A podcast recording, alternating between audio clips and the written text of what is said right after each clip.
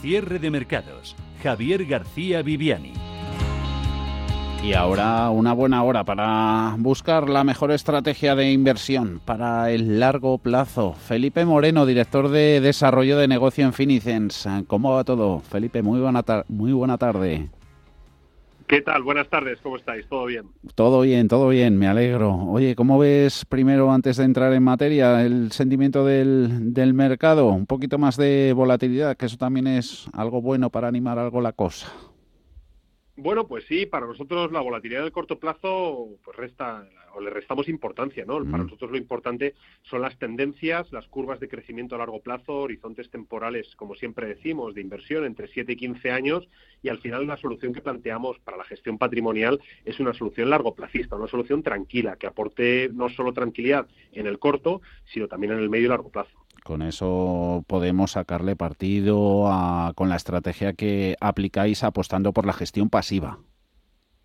Gestión pasiva indexada, con una mm. visión globalmente diversificada, porque invertir y nosotros defendemos que es para todo el mundo. Es decir, cuando tenemos claro que el dinero en nuestro banco no nos produce rentabilidad, cuando tenemos claro que muchos de los fondos de inversión que tenemos comprados nos van a penalizar con comisiones, muchas veces injustificadas. A lo largo de los años tendremos años buenos, años malos, y cuando echamos la vista atrás y analizamos la cartera después de 10 años nos damos cuenta de que, bueno, pues que no hemos obtenido esa rentabilidad que a veces nos habían prometido.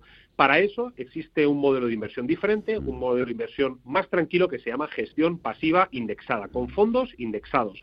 Estos fondos indexados lo que nos replican es el comportamiento de los principales índices alrededor del mundo. Y en ese asset allocation alrededor del mundo, nosotros lo que proponemos es Estados Unidos, Japón, los países emergentes y Europa. Una combinación de activos de renta fija y de renta variable, junto a rates inmobiliarios.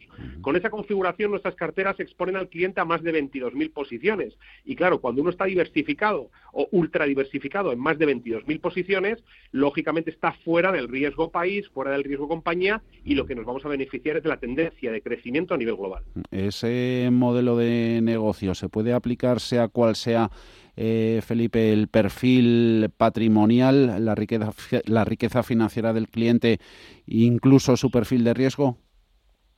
Pues sí, porque para eso nosotros desde el principio lo que hemos en cumplimiento de la normativa MIFID II hemos perfilado o perfilamos, facilitamos el perfilado tanto a través de un test de idoneidad y de conveniencia embebido en nuestro proceso de onboarding para cinco niveles de riesgo, desde los más conservadores, donde el peso principal estará en fondos de renta fija con menor volatilidad, con una visión largo plazista más tranquila, con un horizonte o unas expectativas de inversión pues más, más moderadas, ¿no? Nosotros tenemos anualizada la rentabilidad de esas carteras en torno al 3% hasta un nivel de cartera 5 donde los inversores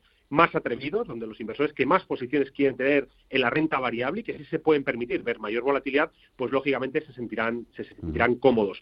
Para acceder a estas carteras lo que hay que hacer es perfilarse, responder una serie de preguntas eh, de manera sincera para que bueno, pues podamos adaptar esa cartera que ofrecemos al perfil de cada uno de los inversores. Nos has hablado de esa diversificación superior, comisiones más bajas gracias a la gestión pasiva indexada, horizonte largo placista. Llevamos como lema el futuro de tus hijos está en tu mano.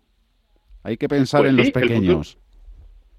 Efectivamente, el futuro de nuestros hijos, y yo que soy padre, pues lo tengo también muy presente, está en nuestra mano. Es decir, qué vamos a dejar y en qué vamos a dejar invertidos nuestros ahorros de tantos años, nuestra inversión, que hayamos podido heredar, que hayamos podido consolidar, que, que bueno, ese esfuerzo que vamos haciendo año a año, mes a mes, día a día, pues que en el futuro pues tenga una, una rentabilidad y sobre todo que no pierda valor con la inflación. Ya no estamos en un momento en el que los depósitos bancarios nos vayan a enriquecer o nos vayan a cubrir la inflación. Tenemos que asumir volatilidad si queremos obtener rentabilidad y bueno, para nosotros es una preocupación desde que lanzamos el plan de niños, por ejemplo, para aquellos padres que tienen hijos, hijos menores de edad y que deciden invertir por ellos, ahorrar por ellos. Y desde 50 euros al mes pues pueden beneficiarse de, este, de esta metodología de inversión. Pero no solo estos eh, planes de niños, sino bueno, también las carteras de fondos de inversión que muchas familias pues las plantean como bueno, masa patrimonial que en el futuro, si no tienen ninguna contingencia que en el camino pues tengan que disponer de ese capital, puedan heredar sus, sus hijos, porque esté correctamente diversificado, insisto, con esa visión